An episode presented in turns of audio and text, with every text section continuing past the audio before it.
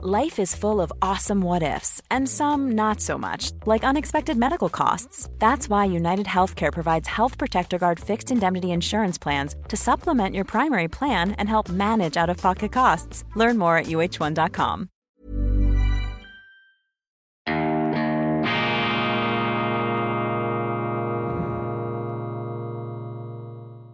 Grüezi miteinander. Einen wunderschönen guten Morgen, meine sehr verehrten Damen und Herren. Ich darf Sie herzlichst begrüßen bei Weltwoche Daily, die andere Sicht, unabhängig, kritisch, gut gelaunt, vielstimmig und kunterbunt am Donnerstag, dem 21. April 2022. Donnerstag ist der Erscheinungstag der neuen Printausgabe Deshalb bleiben Sie bis zum Schluss dran, ausnahmsweise. Wenn die Zeit reicht, werde ich Ihnen noch Einblicke vermitteln können in die neue Weltwoche. Es ist die Ausgabe Nummer 16 mit vielen interessanten Artikeln, selbstverständlich ein buntes Bouquet an Standpunkten, Meinungen und Thema Themen, dass sie sich auf keinen Fall entgehen lassen dürfen. Zur Aktualität, gestern großes Fernsehduell zwischen Emmanuel Macron und Marine Le Pen. Am nächsten Sonntag wird gewählt. Jetzt ging es noch einmal darum, alles zu zeigen, die eigenen Stärken nach vorne zu bringen und die Schwächen des Gegners schonungslos aufzudecken. Beide Kontrahenten bewerben sich ja bei den Wählern, bei den linken Wählern von Jean-Luc Mélenchon. Und deshalb sind diese Fernsehduelle immer auch ein eindrückliches Beispiel von politischem Bodenturnen. Man sieht dann jeweils, wie unglaublich flexibel diese Politiker sind im Abholen, im mutmaßlichen Abholen von jenen Stimmen jener Kandidaten, die sie noch vor wenigen Wochen in Bausch und Bogen verdammt haben. Das war auch gestern der Fall.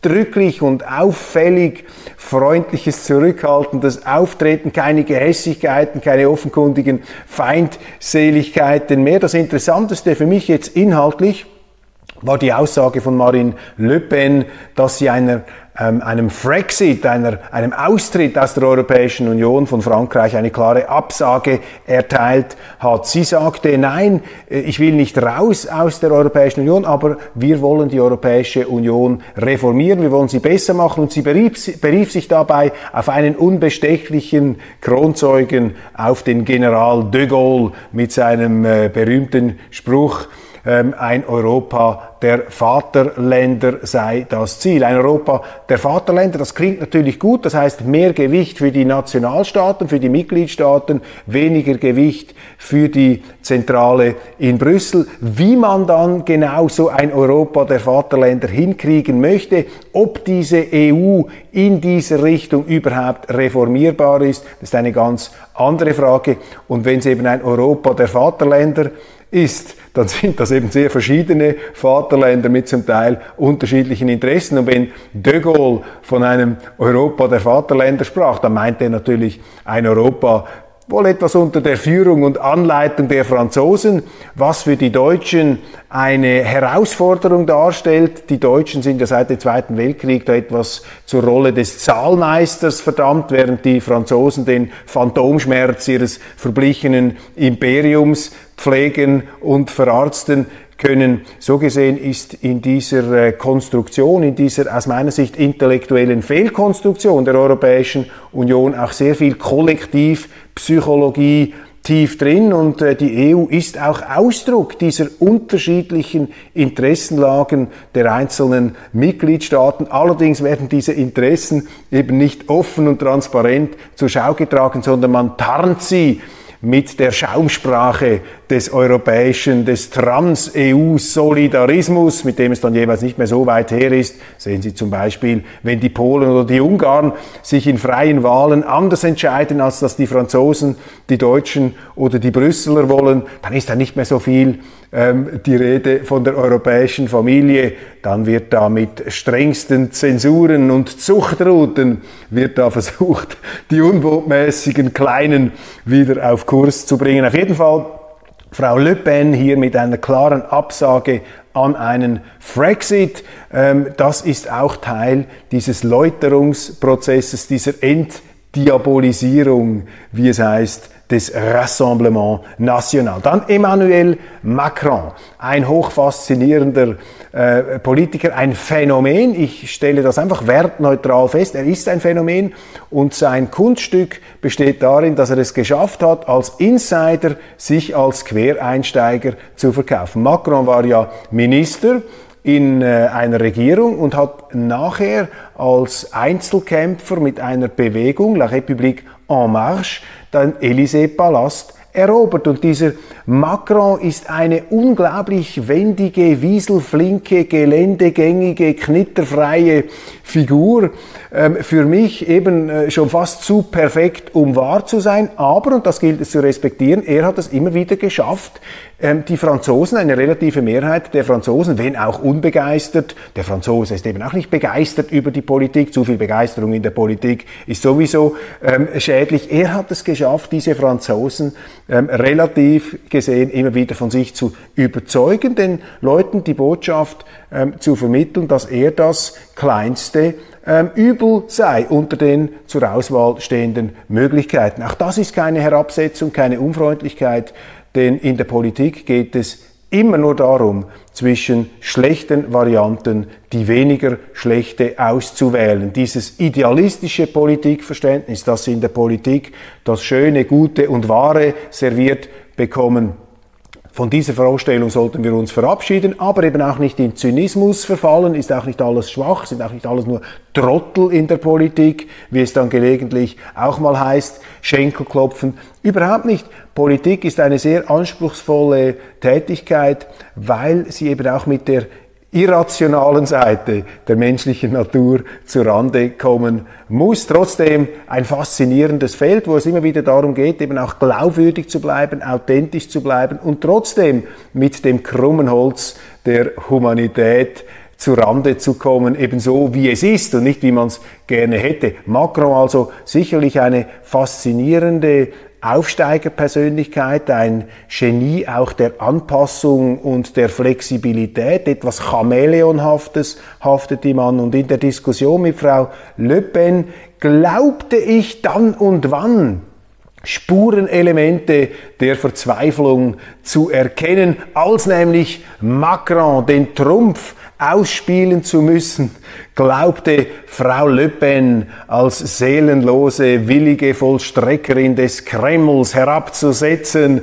als eine Politikerin von Putins Gnaden, Moskau einfach gewissermaßen. Und für mich hat dieser Vorwurf, dieses Pseudo-Argument immer etwas Verzweifeltes, leicht Beelendendes, denn es erinnert mich an eine Diskussion, an viele Diskussionen, die mein Vater, damals auch schon über 50, und mein Bruder, zehn Jahre älter als ich, jeweils hatten im Zusammenhang mit dem Vietnamkrieg. Damals äh, ging es ja um diese Bombardemente, die Menschenrechtsverletzungen im Dschungel. Mein Bruder, schulterlange Haare, mein Vater ähm, katholischer Unternehmer aus der Ostschweiz, nicht ganz im gleichen ähm, Universum beheimatet, was diese Frage anging. Mein Bruder kritisierte natürlich die Amerikaner. Und mein Vater, man sah es ihm richtig an, ihm fehlten dann die Argumente und das gab dann immer einen sozusagen einen Dreiklang der Eskalation. Erstes, vor, erstes Gegenargument meines Vaters, geht ihr jetzt endlich mal die Haare schneiden, als ihm nichts mehr einfiel. Als mein Bruder dann weitermachte, kam das nächste Argument, dann räum jetzt mal dein Zimmer auf. Und als auch das nichts gefruchtet hatte, schließlich Moskau einfach, wenn es dir hier nicht passt, geh doch nach drüben. Also wenn einem nichts mehr einfällt, dann kommt die Moskau Einfachkarte und ich glaube, ich glaube, dass Macron ein bisschen in dieser Sackgasse gelandet sein könnte. Übrigens auch eine ganz fantastische Nachricht in dieser Sendung am Anfang, äh, das muss ich hier einfach speziell erwähnen. Mein Heimclub im Eishockey, der EHC Kloten, ist nach einem Sieg gegen den EHC Olten 1 zu 0 zu Hause im legendären Schlurfweg, nun nach vier Jahren Abstinenz, wieder aufgestiegen in die erweiterte Nationalliga A. 4 zu 1 haben sie die Playoff-Serie gegen Olten gewonnen und endlich hat es geklappt. Ganz große ähm, Gratulationen an Mike Schelchli, den CEO und äh, Topmanager, der da ein Unternehmerkonsortium führt, die mit unterländischer, zürcherisch-unterländischer Kraft den EHC wieder beflügeln. Und auch Jeff Tomlinson, der Aufstiegstrainer, der ja schon Rapperswil-Jona bezeichnenderweise, glaube ich, sogar gegen Kloten damals in die höchste Liga geführt hat. Fantastisch, der EHC ist wieder zurück in der Nationalliga A. Natürlich völlig unerheblich im Weltgeschehen und angesichts dieser Brocken der Aktualität, die wir abzuarbeiten haben, aber trotzdem ein wunderbarer Lichtblick und große, große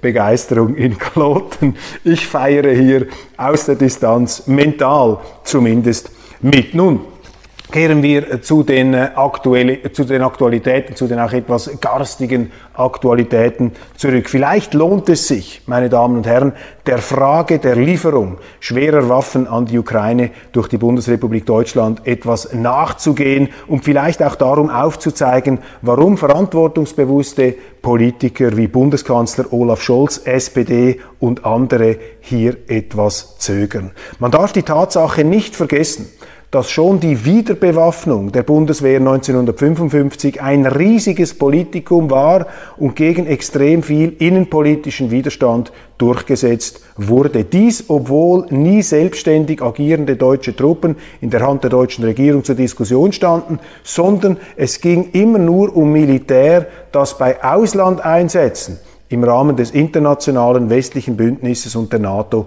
zum Einsatz kommen sollte pazifistische, linke, aber auch kirchliche Kreise bis weit ins bürgerliche Lager haben damals diese neue Bundeswehr heftig bekämpft. Nie wieder Krieg lautete die Losung. Manche fanden es unerträglich, dass nur gerade zehn Jahre nach der Katastrophe des Zweiten Weltkriegs und der Verstrickung der Wehrmacht in Kriegsverbrechen, was damals schon wusste, wer es wissen wollte, wieder Militär in Deutschland marschieren sollte. Zumal die Streitkräfte bestehend aus Heer, Flugwaffe und Marine, ohne früheres Kader der Wehrmacht nicht hätten aufgebaut werden können. Dies wurde möglich einzig und allein durch eine Ehrenerklärung von NATO-Chef General Eisenhower zugunsten der Soldaten der Wehrmacht am Bundeskanzler Adenauer im Jahr 1951. Adenauer wiederum wartete ab, bis die letzten überlebenden deutschen Kriegsgefangenen aus der Sowjetunion zurückgekehrt waren. Die Wiederbewaffnung und Neuaufstellung Ende 1955 mit dem glücklich gewählten Namen Bundeswehr richtete sich selbstverständlich in Struktur und Organisation gegen den Warschauer Pakt inklusive DDR. Dies führte zu schwersten Auseinandersetzungen zwischen CDU und SPD und dort natürlich angehängt auch die KPD, die kommunistische Partei, die es noch gab. Ich selber beurteile die Aufstellung der Bundeswehr als positiv. Das ist eine unglaubliche Leistung, auch mit politischem Fingerspitzengefühl, wie das damals von Adenauer gemanagt wurde.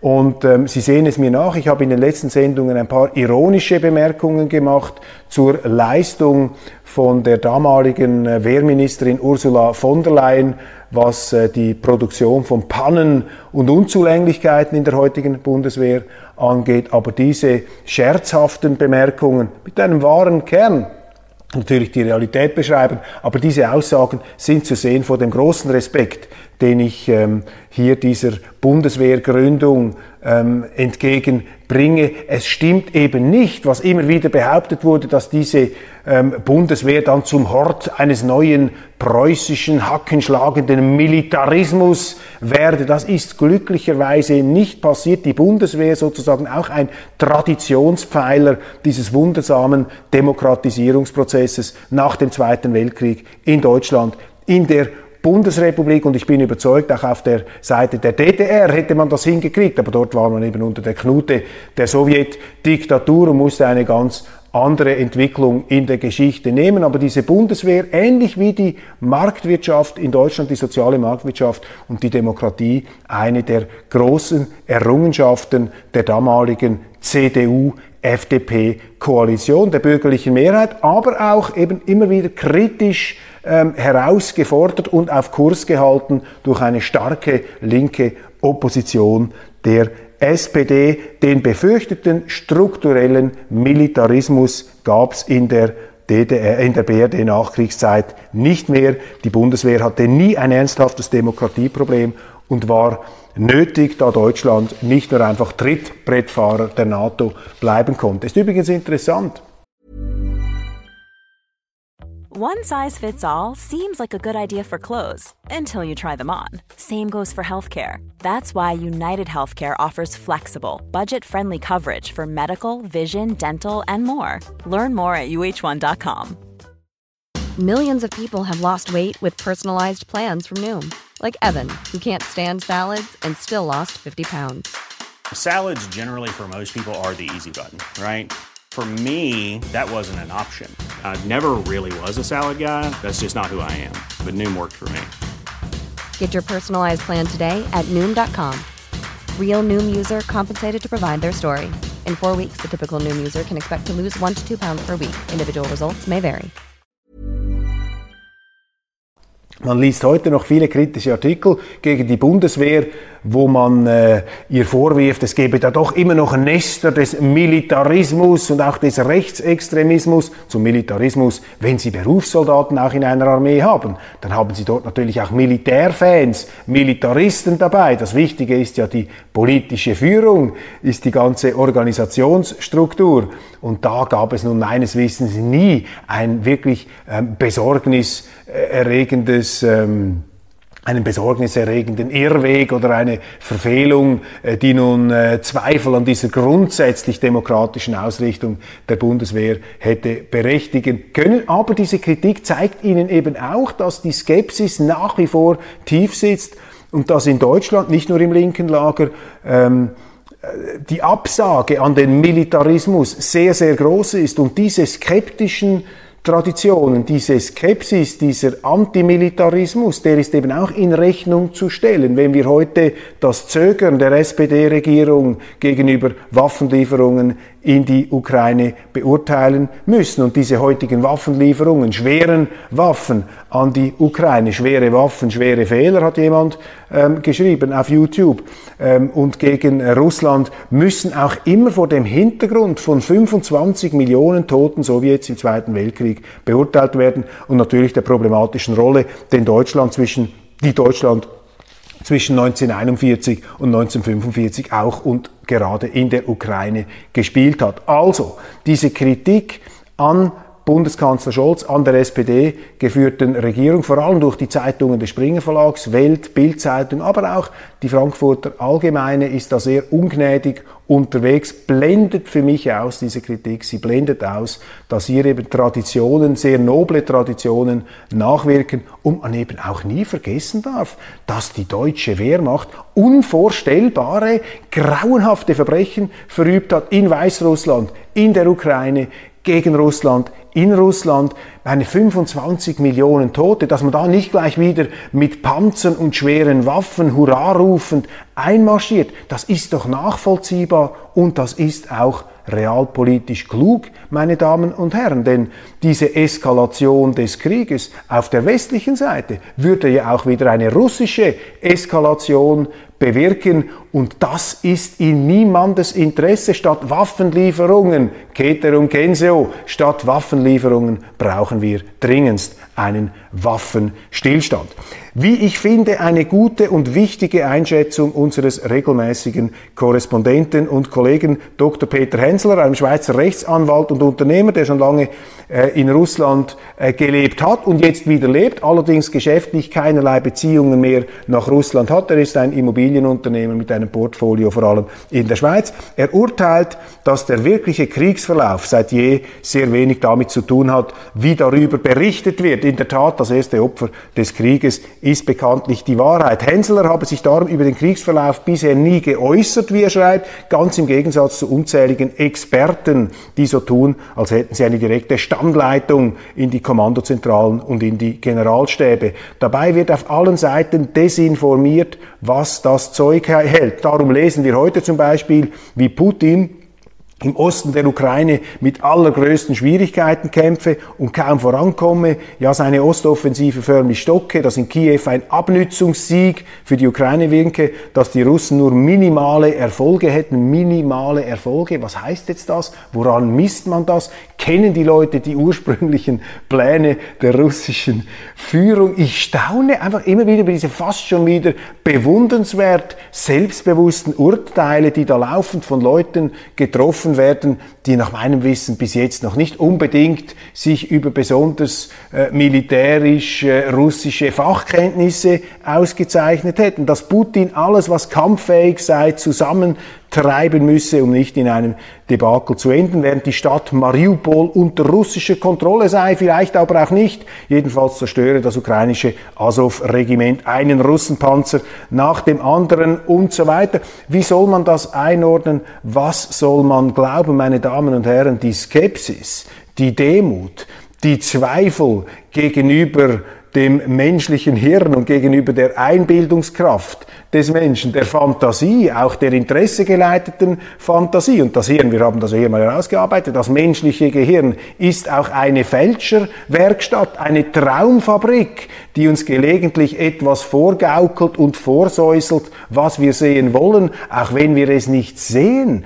Die konstruierte Wirklichkeit, das sind ganz große Gefahren und deshalb finde ich den Artikel von Peter Henseler hier sehr, sehr wohltuend und auch weise, wie er auf bestimmte Grundelemente hinweist, die allzu gern im Mahlstrom der Gefühle fortgerissen werden. Ein interessanter Artikel über den Tourismus in der Türkei habe ich in der NZZ gelesen. Interessant für mich, weil ich gerade Ferien in der Türkei verbringe. Die NZZ berichtet vom Fehlen von Gästen, weil die großen Tourismusgruppen bisher aus den Kriegsländern Russland und Ukraine stammten. 2021, Corona-Jahr, waren es 4,6 Millionen Russen und 2 Millionen Ukrainer, meist in denselben Hotels. Heute sei die Situation angespannt im Ranking an erster und dritter Stelle. Russen kommen zwar noch, wenn auch seltener. Die Türkei hat sich den Sanktionen des Westens nicht angeschlossen.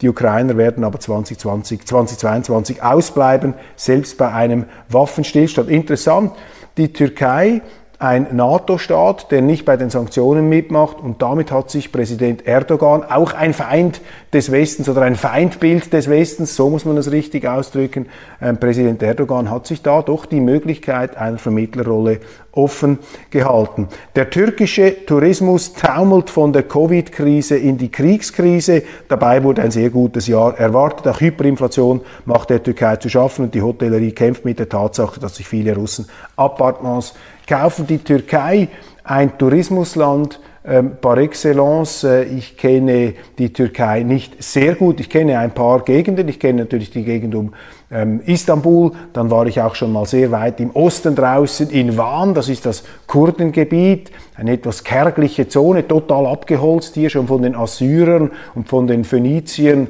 und den Karthagern, die mit den Wäldern Anatoliens ihre Flotten äh, gebaut haben, die inzwischen auf dem Boden des Mittelmeers äh, bereits biologisch abgebaut worden äh, sind.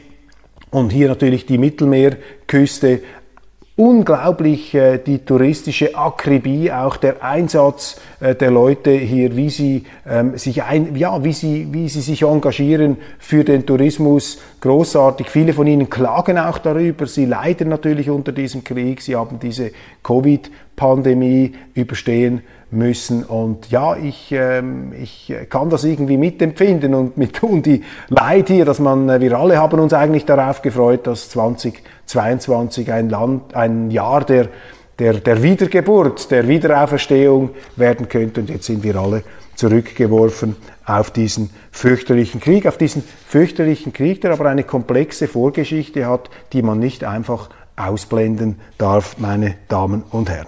In der NZZ behauptet Mark Dribbelhorn, der Historiker, der sich immer wieder gerne an der Weltwoche abarbeitet. Vielen herzlichen Dank für diese Aufmerksamkeit. Mark Dribbelhorn behauptet in der NZZ, die Schweizer Neutralität sei nicht tot. Im Gegenteil. Die um Neutralität besorgte SVP bedenkt er mit Wörtern wie Neutralitätstheater, Politfolklore, ewige Reprise, ewige Reprise Und Christoph Blocher, was macht er wohl? Ja, er poltert. Ich staune über die Fantasielosigkeit der Verben und Metaphern, mit denen man hier versucht, die SVP wieder mal in Grund und Boden herunterzustampfen, ist aber auch eine Form der Anerkennung. Neid und Missgunst ist ja die höchste Form der Anerkennung. Ich weiß nicht, ob das hier Neid ist, vielleicht auch etwas Neid, etwas Herablassung, auf jeden Fall eine Auszeichnung, wenn man spürt, wie ein Journalist hier mit der Nagelfeile an seinen Wortbildern geschliffen hat, aber mit dem Poltern, da müsst ihr euch mal etwas anderes einfallen lassen. Besonders ärgert die NZZ, dass ich ihren legendären Chefredaktor Willy Bretscher zitiere mit der Aussage, Zitat, die Neutralität der Schweiz ist uneingeschränkt absolut. Sie unterliegt keinen Vorbehalten, keiner Differenzierung mehr. Zitat Ende. Willy Bretscher von 1933 bis 1968, NZZ, Chefredaktor, einer der ganz großen Figuren in der Geschichte dieser Zeitung ein senkrechter Verteidiger der Neutralität in extremen Zeiten. Er hat seinen Leitartikel, aus dem ich zitiere, geschrieben nach dem Einmarsch, nach dem Überfall der Nazitruppen auf Polen. Auch damals wurde das Völkerrecht zertrümmert. Ein räuberischer Großstaat fiel über einen Kleinstaat oder einen zum Kleinstaat geschrumpften ehemaligen Großstaat ähm, her und äh, startete dort auch einen, wie sich dann herausstellen sollte, regelrechten Vernichtungskrieg, rassistisch motiviert und offen deklariert gegen die slawischen Untermenschen, wie sich diese Nazis fürchterlich auszudrücken pflegten. Also selbst in dieser Hölle, in dieser Vorhölle eines äh, brutalen Überfalls, ähm, war der NZZ-Chef Dr. Willy Bretscher äh, bereit, die Neutralität ohne Wenn und Aber mit Zähnen und Klauen zu verteidigen. Und heute will uns die NZZ einreden, dass eine ganz andere Zeit ähm, herrsche und deshalb die Neutralität nicht mehr so zu interpretieren sei. Man vergleicht zu diesem Behuf natürlich auch ähm, Putin bereits mit dem deutschen Diktator Hitler. Da werden Gleichsetzungen gemacht, dass sich die Balken biegen. Wir haben übrigens die Titelgeschichte in der aktuellen Weltwoche genau dieser Frage ähm, gewidmet, diesen Hitler-Vergleichen, Putin und Hitler, also mal den Stier jetzt bei den Hörnern gepackt, steigen wir ein hier in den, äh, wirklich in die, in die Blutkammer des Moralismus gewissermaßen und kein geringerer als Richard J. Evans, der große Cambridge-Historiker, einer der größten Experten, der lebenden Experten des Zweiten Weltkriegs und der Nazi-Diktatur, schreibt hier über diese Gleichsetzungen sehr differenziert über Ähnlichkeiten und Unterschiede. Das ist die Titelgeschichte in der neuen Weltwoche, die natürlich zu dieser Debatte hier passt. Dass wir jetzt von Moskau auf der Liste von unfreundlichen Staaten stehen, habe uns nicht zu kümmern, schreibt eine unbekümmerte NZZ. Sie prägt darum den neuen Begriff einer engagierten Neutralität wiederum ein Widerspruch in sich selber, denn Neutralität hat viel mit Passivität zu tun und wenig mit Engagement, es sei denn im humanitären Bereich. Neutralität ist Zurückhaltung, ist gerade nicht Engagement, nicht Aktivismus.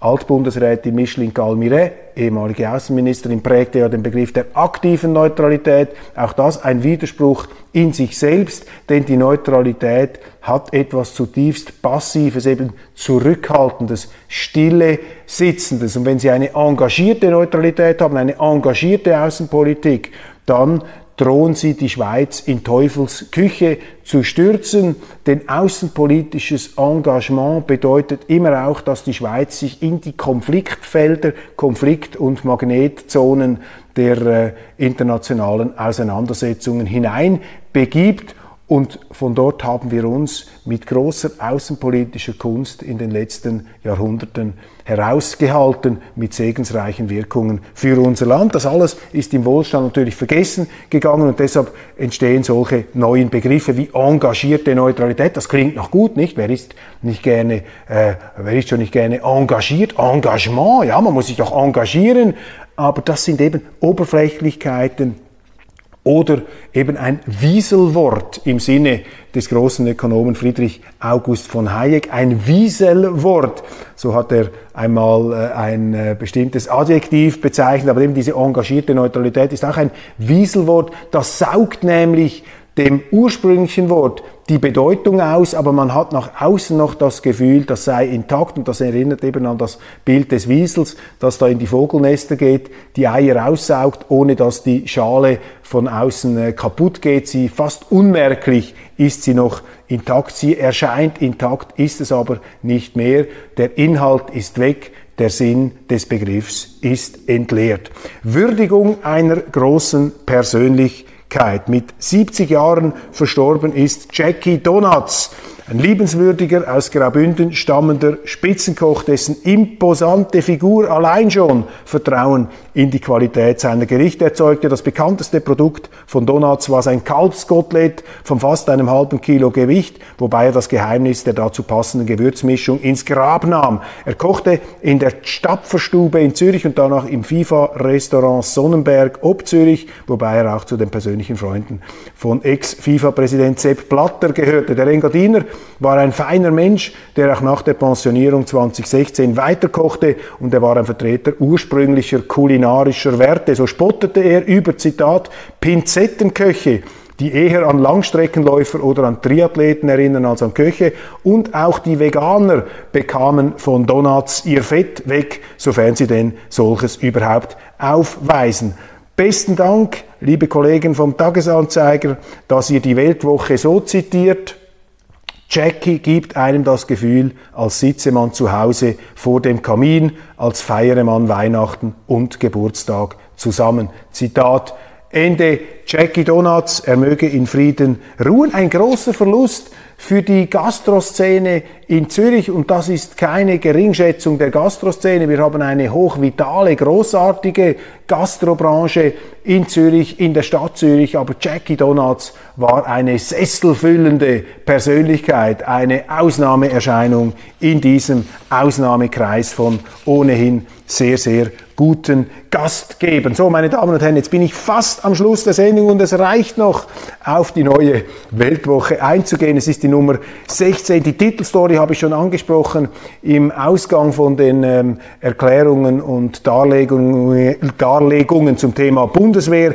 Ist Putin ein neuer Hitler? Hier die äh, Frage aller Fragen, die im Moment herumgeistert. Richard J. Evans, der Cambridge-Historiker, über Ähnlichkeiten und Unterschiede. Sie machen Gold zu Blei, Schweizer Filmkunst, die Alchemie der Trostlosigkeit, mein Wahlkampf für Soros in der Ukraine, ich half mit, die Orange Revolution anzuzetteln, Klaus J. Stölker mit ungeahnten Bekenntnissen, Gstad Noir, der mysteriöse Mordfall Nina Kandinsky, dann großes Interview mit Noam Chomsky, dem linken Linguisten und ja, der lebenden Legende der wirklich weit links stehenden Kreise, Noam Chomsky, ein großartiger Linguist und auch politischer Publizist von Rang im Gespräch mit Pierre Heumann über den Ukraine-Krieg und über seine Sicht auf die Dinge, die eine andere ist als die, die Sie gemeinhin lesen können. Poesie der Prüderie und Bravo Philipp Hildebrand. Dies ein paar Schlaglichter aus der neuen Ausgabe. Meine Damen und Herren, wir sind am Ende dieser Sendung angelangt. Vielen Dank, dass Sie mir bis hierhin gefolgt sind. Ich freue mich bereits auf morgen Freitag. Dann ist schon wieder Wochenende. Und ähm, die äh, Familie darf dann wieder im Zentrum stehen. Ich äh, beschließe heute meine Übertragung und werde mich meinerseits jetzt der Familie widmen. Ihnen alles Gute, einen schönen Tag und hoffentlich bis morgen. Erzählen Sie es weiter und geben Sie uns, wenn Sie auf YouTube zuschauen, geben Sie uns möglichst viele Punkte. Das hilft uns natürlich hier im Ranking nach oben zu steigen und immer mehr Leute zu begeistern für Weltwoche Daily. Die andere Sicht, unabhängig kritisch, gut gelaunt und kunterbunt, vielstimmig, hoffentlich abwechslungsreich und immer auch demütig mit Blick auf die anthropologische Urtatsache der Irrtumsanfälligkeit des Menschen. Davon wollen wir uns auf keinen Fall ausnehmen und äh, deshalb äh, ja, sind wir bis jetzt auch ziemlich sicher durch die Stromschnellen gekommen. Alles Gute und einen schönen Tag.